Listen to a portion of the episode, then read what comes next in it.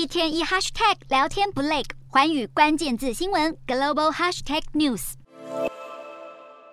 神情肃穆的步入会场，南韩总统尹锡悦三十一日一早与夫人金建熙来到联合焚香所吊唁梨泰院事件的死者。这起二十九日发生的踩踏事件，成为自从四月号沉船事件以来最严重的死亡事件。现在外界也开始追究南韩政府的责任，甚至有在野党痛批尹锡悦总统也是这个事件的间接凶手。尹锡悦上任总统后就搬离了青瓦台，在野党批评。负责梨泰院现场的龙山警察署每天就必须出动七百警力维持隐形院的维安，这可能也导致了现场人力的不足。根据南韩媒体报道，虽然政府事前有召开万圣节紧急会议，但却只把重点放在防疫。明明知道会有大量人流，却把过去的八百名警力缩减到了两百人。警察署也只专注在查缉毒品和偷拍等，根本没有闲暇疏导人潮。目前，南韩当局成立的心理和丧礼支援小组。抚慰受伤的民众和罹难者的家属。虽然目前事件的责任还在理清当中，但是政府的确对于人潮的疏导应变不足。对于许多南韩民众来说，总统还是难辞其咎。